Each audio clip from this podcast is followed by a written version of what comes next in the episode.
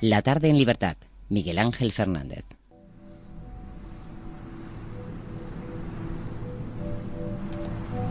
The satellite. Again, uh, just moving into sunrise. 81 nautical miles now. Conocida y silenciada, la ciencia espacial la ocultó.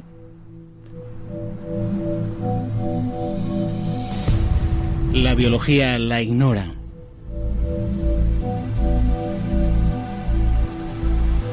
Habita sobre nosotros desde el origen de los tiempos. Más allá de nuestra visión.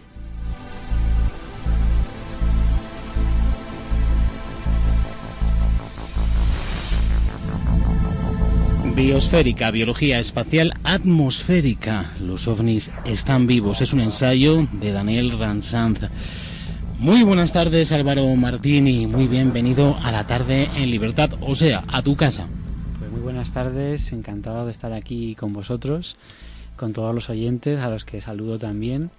Eh, gran, gran tarde la que tenemos por delante con un amigo del programa, que por cierto, creo que te va a coger prestada esa voz con ese tráiler, porque ha quedado maravilloso. Ahora le preguntamos a Daniel. ha quedado cacao maravillado, ha sido improvisado. Muy bien, bueno, luego Álvaro Martín nos va a hablar también de otra serie de, de cuestiones, de enigmas eh, que conectan directamente con el mundo de la conspiración y de la actualidad. Vaya Europa que tenemos eh, tan sangrienta y no por culpa de los europeos, o por lo menos de los ciudadanos europeos. Lo que hagan los grupos de poder y presión, lo que hagan los políticos, lo que hagan las multinacionales, escapa a nuestro control. Algo se cuece en las altas instancias. Y cuando digo en las altas instancias, mm, realmente tendría que decir en el inframundo, en el averno. Vamos a saludar a Dani Ransanz. Muy buenas tardes, Daniel, y muy bienvenido. Muy buenas tardes, Miguel Ángel, Álvaro, un saludo, contento de estar aquí y un saludo para todos los oyentes también, por supuesto. Es un placer saludarte y no es la primera vez eh, que Daniel Ransanz pasa por aquí, no será la última. Que digo, estaba comentando, estaba casi pensando en voz alta que vaya racha que llevamos con tanto atentado. ¿Tú esto cómo lo ves? ¿Eres de los que piensa, Daniel, antes de meternos en harina, en otras cuestiones, que aquí hay falsa bandera, que hay falsos atentados, que hay MK Ultra por ahí? ¿Tú esto cómo lo ves? ¿O es realmente tal y como nos lo cuentan desde los medios de comunicación? Bueno, a mí, eh, respecto a los medios de comunicación oficialistas, digamos, me han decepcionado en tantas ocasiones y le hemos cogido tantas y tan gordas que básicamente es que no, no me puedo creer nada que no, que no compruebe y contraste por mí mismo, desde luego, ni de medios oficiales ni extraoficiales. Muy bien. Hemos escuchado parte del book trailer de Biosférica. Eh, cuéntanos, aunque nosotros hicimos entrevista a este respecto en su día y hemos puesto ahora un aperitivo, cuéntanos un poco qué tal va ese Biosférica, ese libro tuyo, cómo podemos acceder a él y qué se encuentran los oyentes en sus páginas. Sí, vamos a entrar con eso, pero déjame decirte primero, respondiendo a la cuestión de Álvaro Martín al principio, que estás contratado para el próximo book trailer. Ya me lo imaginaba yo. Sí, sí. Bueno, pero, lo ensayo, ¿vale? Además, La tú próxima que vez. también eres muy prolífico en, en YouTube, ya tienes aquí un, un filón más. Sí, sí, sí, desde luego. Eh, perfecto. Con la biosférica, eh, ¿qué os puedo decir? Eh, aproximadamente dos meses después de la publicación del libro no puedo estar más contento. El libro ha tenido una acogida sensacional. El primer mes ya pasaba los 500 lectores. Eh, estamos empezando a, a hilar cosas ya un, poquito más serias, un poquito más rigurosas. Si bien el libro no carece para mí de seriedad, pero lo que viene en adelante es quizá eh, más atractivo todavía, ¿no? Fíjate que con Biosférica yo me propuse un par de cosas. Tenía un par de objetivos que los tenía muy claros. Uno era acercar el fenómeno ovni, algo que parece tan extraordinario y, y externo al ser humano, tan trascendental, pues acercarlo a la gente, digamos, más desconocedora, más ignota de lo que es el fenómeno, ¿no? Y ciertamente la biosférica, como tiene la particularidad de que puede ser observada a diario por cualquiera, porque posee esa repetición de la que ya hemos hablado en alguna ocasión, pues creo que lo va a conseguir y creo que ya lo está consiguiendo. De hecho, me escribe gente diciéndome, Dani, eh, en base a como tú dices que se tiene que mirar el cielo, eso se ve ahí arriba sí o sí, hoy lo he visto por primera vez y bueno, y me consta que hay mucha gente que, que, se está haciendo eco de esa biosférica, que la están observando por sí mismos. Y luego el segundo propósito, y aquí viene lo mejor para mí, sería acercar el fenómeno ovni al mundo científico. Es decir, ¿con qué estamos trabajando ahora mismo? Eh, vamos a emplear eh, visores de infrarrojo. Este mismo viernes vamos a estar grabando, aprovechando también que participamos en otro evento, nos juntamos un compañero de Alicante y yo, Javier de Mundo Infrarrojo y yo, y vamos a efectuar grabaciones sobre este fenómeno.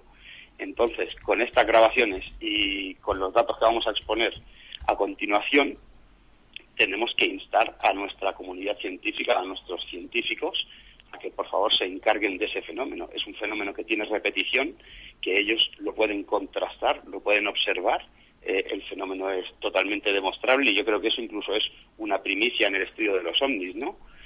A ese respecto se va a llevar a cabo también un reportaje que saldrá publicado este mes de octubre en un importante medio también, no vamos a adelantar mucho más ahí, y lo vamos a hacer en base a esto, ¿no? En base a que la ciencia puede contrastar su presencia, estudiar su comportamiento, sus pautas vitales, sus tamaños, sus costumbres, y yo creo que, que tiene unas connotaciones muy reveladoras que si queréis ya iremos viendo.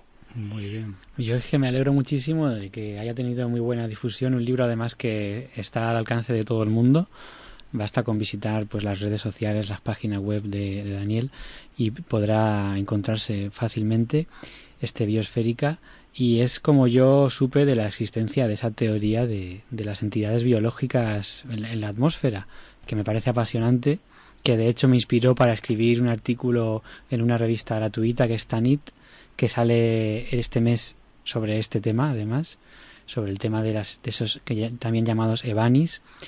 Y, y bueno, me parece genial porque se tiene que hacer eco toda la comunidad y llegará un momento en el que esta teoría pues esté casi casi en, la mesa de, cada ovnílogo eh, o ufólogo y, y sea pues muy valorada como, como ya lo está siendo cada vez más y muy considerada y todo sea, y nos acordaremos en, el futuro de ese, de ese biosférica de, Daniel Ransanz. Así que bueno, enhorabuena y muchos más éxitos y muchas más publicaciones para, para divulgar no solo esto, sino el, propio fenómeno ovni, que parece como que a veces interesa más, a veces interesa menos, va también por oleadas, pero en cuanto al interés de la gente, y hoy en día creo que sí, que, que hay mucha difusión, muchos vídeos y fotos eh, bastante curiosos. Además, colaboras también con un ufólogo mexicano, ¿verdad? Que saca muy buenos eh, documentos sobre este tipo de, no sé si llamarlo, bueno, seres, entidades, donde se ven, donde se ven cosas espectaculares, semana tras semana en vídeos, ¿verdad? Ciertamente. Arturo eh, se prestó a, permitir que utilizara su material. De hecho, si bien es público, ¿no? Pero siempre que haya que utilizar un material de otra persona y más un material profesional como este, pues hay que contar con esa aprobación, ¿no? Y si bien es cierto que el hecho de que él, con ese pedazo de objetivo, que yo no sé ni, cuántos aumentos tiene, pero aquello parece un cañón de Navarone, puede enfocar ahí arriba, a esas altas capas de la atmósfera, y filmar con alta resolución objetos que, que quizá estén, pues, no sé, allende los 100 kilómetros de altura. Porque, claro, la atmosférica, eh, postulamos que, que tiene esa presencia, pero en unas capas muy altas, ¿no? Y gracias a sus grabaciones, pues podemos observar incluso objetos, Álvaro, que podemos ver en otras ocasiones grabados por sondas como Soho, Lasco, etcétera, y, es gracioso el contraste de verlos eh, desde abajo y desde arriba, ¿no? Pero que se trata del mismo cuerpo. Danos alguna recomendación, alguna pista a los que queremos ver este tipo de cosas y miramos al cielo casi todos los días, pero no tenemos, digamos, una rutina. Danos alguna pista o alguna, algún consejo para poder observar estas entidades. Pues mira, para observar las entidades atmosféricas, los, animales atmosféricos a simple vista, ojo desnudo, si bien es recomendable tener un prismático, porque en el momento que hay el avistamiento de uno de esos objetos, para borrar toda duda, se enfoca eso con unos prismáticos y uno entonces es consciente de la espectacular, impresionante altura y velocidad que lleva ese objeto. Entonces ya descartamos automáticamente eh, un cruce de la Estación Espacial Internacional, en fin, eh, cualquier tipo de avión a reacción o de basura espacial o o cualquier objeto más natural, digamos, o conocido que se pudiera confundir, ¿no? Eh, quizá yo creo, Álvaro, que por lo que menos se ha, o por lo que menos se aprecia la biosférica es porque eh, existe una tendencia a cuando se hace una observación del cielo, mirarlo mm, de forma generalizada, ¿no? Mirar a todo el cielo. Mientras que para observar la biosférica, lo mejor que se puede hacer es si existe la posibilidad tumbarse boca arriba, desde luego, porque vas a estar mirando el cielo de cara, no con el cuello curvo, y centrar la vista en, una pequeña parcela de cielo, es decir, no, no intentar buscar su presencia en, toda la cúpula, en toda la bóveda, sino buscar ubicar, por ejemplo, no sé, coger una referencia pues entre el triángulo de verano, los planetas, etcétera, y guiándonos con eso en sus alrededores, llega el momento que sí o sí, inexorablemente, vamos a divisar unos puntos de luz que se mueven a extraordinaria velocidad y altura, y esas son las medusas del espacio, esa es la biosférica que puede observar cada uno cada día con sus propios ojos. Eh, dices también en tu biosférica, en tu libro, que es una visión criptozoológica del fenómeno ovni. A ver si nos puedes desarrollar un poco este punto y eh, qué serie de qué animales eh, podrían habitar esa biosférica. Ajá. Hombre, una visión totalmente criptozoológica porque estaríamos hablando de una zoología oculta. Ciertamente no, no se ha escrito más allá del género de ficción o de algunos ensayos, pero pocos, bien especializados respecto a esto, ¿no? Y cuando uno ve la vasta fauna, es decir, si cogemos como referente la Tierra, como referencia nuestro, nuestra biosfera, ahora en el término terrestre conocida, y observamos las criaturas que se desarrollan en ella y su variedad de formas, composiciones químicas, comportamientos desde los extremófilos hacia no sé, aves marinas, acuáticas, aéreas, terrestres, intraterrestres, y vemos la variedad que hay aquí, podemos imaginarnos extrapolar esto a unas proporciones eh, cósmicas universales. Es decir, la vastedad de formas, pues como hemos reportado ya en biosférica, desde formas de medusas, parecidos a, gusanos o cuerdas trenzadas, que serían esos ebani de los que nos hablaba Álvaro, ¿verdad? Eh, esferas, eh, en fin, es, un abanico de formas realmente importante que yo creo que nunca llegaremos a conocer en su totalidad. ¿Tienen que ver algo en esto los llamados rods? Yo creo que sí, yo creo que sí. Lo que pasa es que los rods, como bien sabéis, tenemos una explicación óptica y fotográfica que ciertamente cumple con, con, con los requisitos para explicar eso. Es decir, una cámara que, por ejemplo, estas cámaras que son planas, que no sean una reflex, que no tengan eh, muy buenas prestaciones, al fotografiar, por ejemplo, un insecto a alta velocidad, al salir eh, dividido esa imagen en los diferentes fotogramas que haga la foto, aquello sale como una cuerda estirada que realmente se parece a un rod. Pero bueno, que dos cosas se parezcan no significa que tengan que ser lo mismo. Yo tengo una fotografía que me mandaron de Argentina eh, que ciertamente explicar eso con un insecto en movimiento es difícil, es difícil. Yo creo que sí, que pueden estar esos rods ahí, porque no, tenemos que seguir desarrollándolo, tenemos que seguir estudiándolo y quién sabe si quizá en una segunda parte de biosférica, que la tengo en mente, puedan aparecer estos rods, por supuesto. También leo que es una teoría documentada en hace unos 60 eh, años, eh, pero yendo más allá, más atrás, puedes añadir cualquier cosa a este respecto, pero viajando mm, de años atrás, eh, estoy pensando en nuestros ancestros, nuestros antepasados tienen noticia de todo este tipo de cuestiones sin la tecnología que nosotros atesoramos hoy en día. Yo creo que sí, yo creo que sí. Yo recuerdo que, en fin, en, si habéis hecho un vistazo al ensayo, hay relatos de la antigua China, de la antigua China, perdón, que ya nos hablan de, desde la noche de los tiempos de apariciones de este tipo de objetos. Eh, Julio Obsequens, eh, Tito Livio, hablan también de apariciones celestes, que si bien uno podría decir, bueno, esto puede obedecer a cualquier cosa dentro de la, de la vastedad que tiene el fenómeno ovni, ¿no? Que es, que es tan grande y tan variada y tan bizarra, pues se podría explicar con cualquier cosa. Cierto, pero cuando vemos que hay una concordancia de la aparición de esos fenómenos celestes con restos de gelatina, con polímeros, etcétera, entonces pues tenemos que empezar a relacionarlo, o podríamos empezar a relacionarlo, ¿verdad? Podría ser, sí señor. ¿Hay alguna relación también con los eh, ORS, eso que se llama eh, ORS?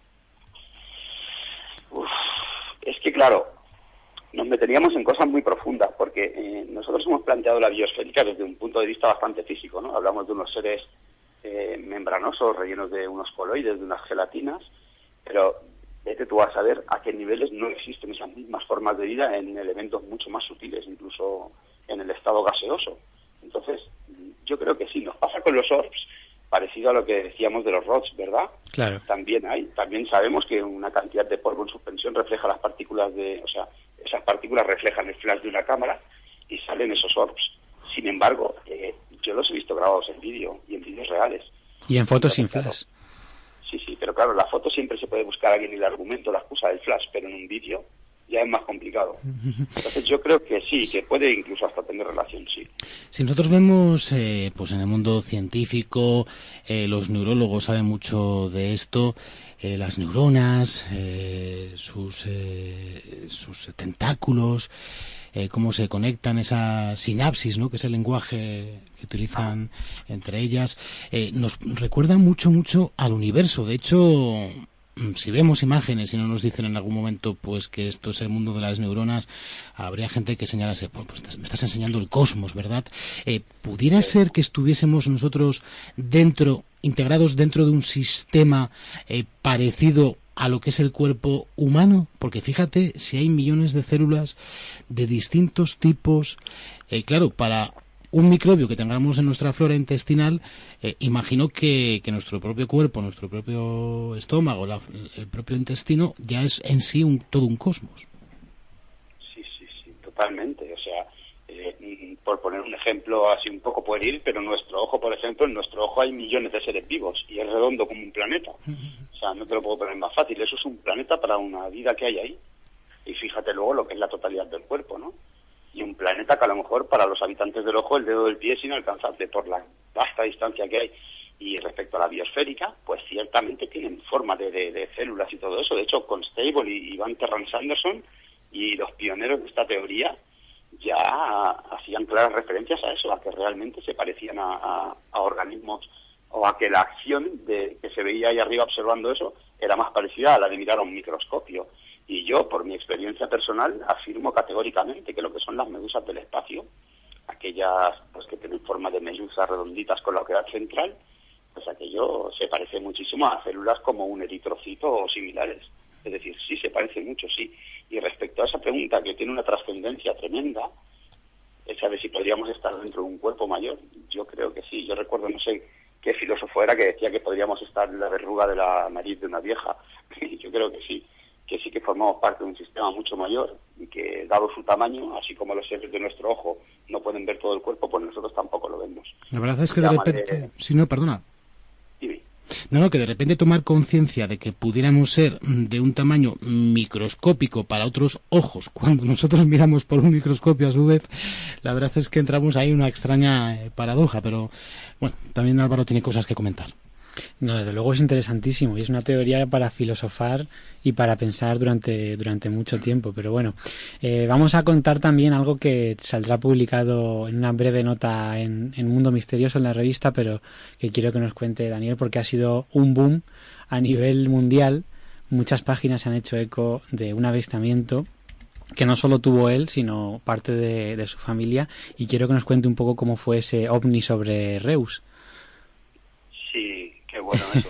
es, es la primera vez que veo que algo de este tipo, bueno, re- que esté vinculado conmigo, desde luego, se hace, por decirlo de alguna manera, un poco viral, ¿no?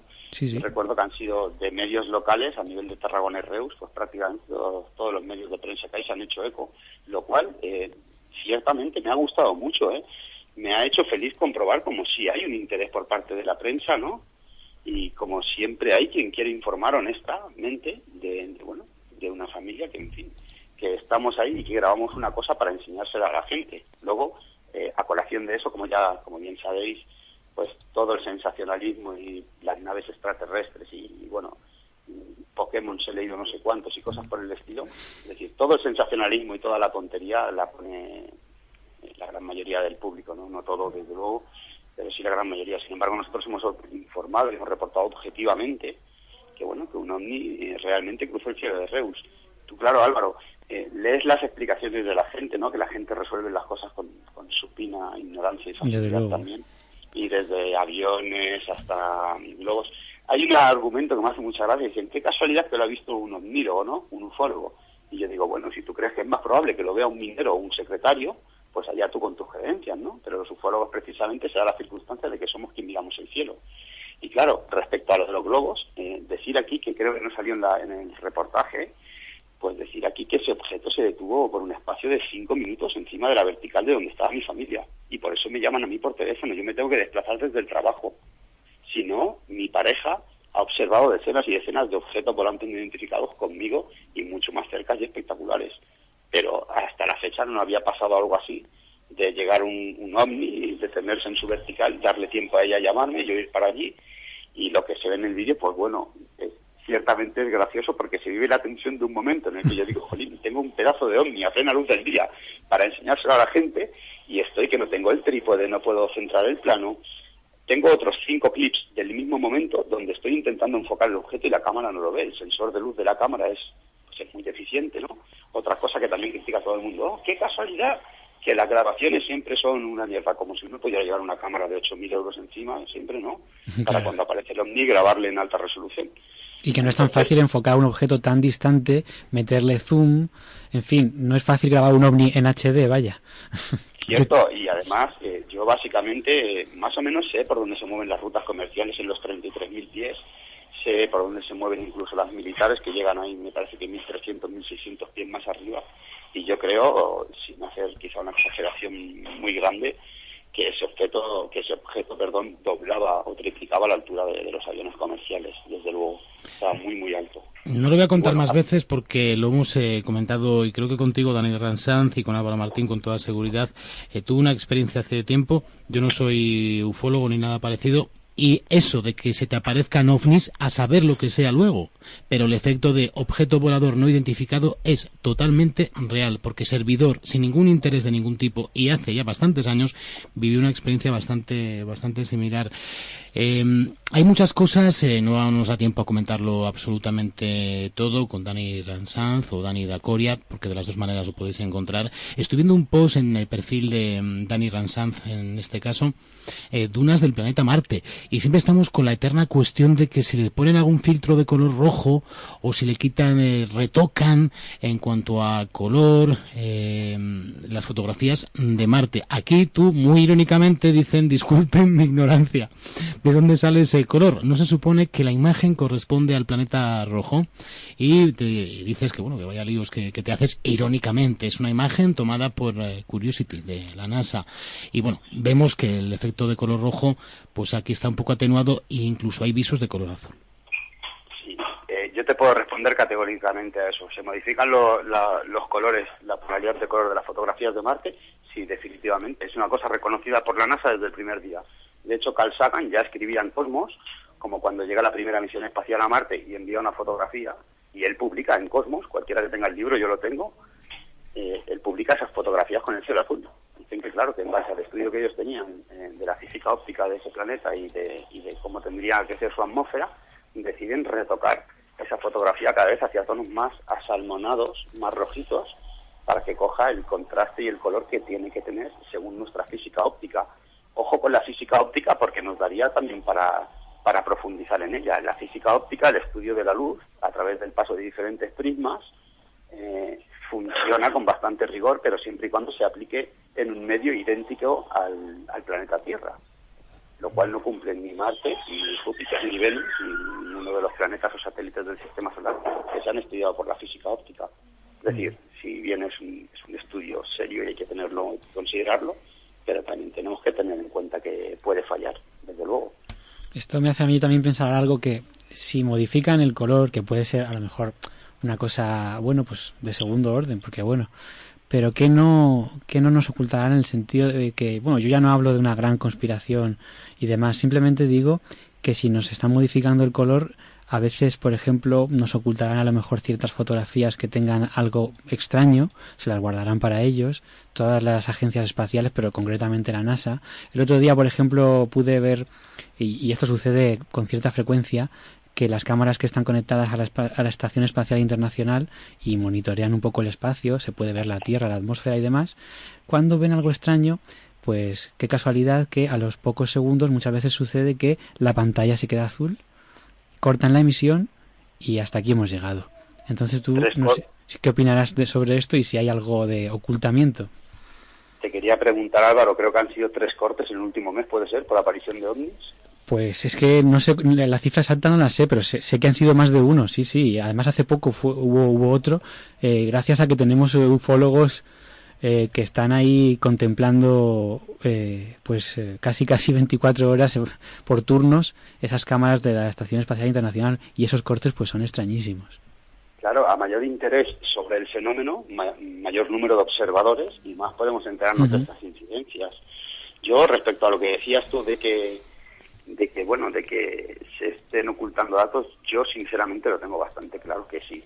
Yo tengo bastante claro que sí. Lo que pasa es que también eh, y alguno a lo mejor me quiere arrojar a la hoguera por esto, entiendo que en cierta manera eh, a veces incluso hasta es positivo, ¿vale? A veces incluso hasta es positivo porque eh, hay gente que a lo mejor, mm, y eso no me toca juzgarlo a mí, pero hay gente que a lo mejor no están preparados para, para todo lo que se puede llegar a saber a día de hoy ya si se estudia un poco, ¿vale? Porque la verdad es, es, es importante, es reveladora, pero es ácida y es impactante también, ¿vale?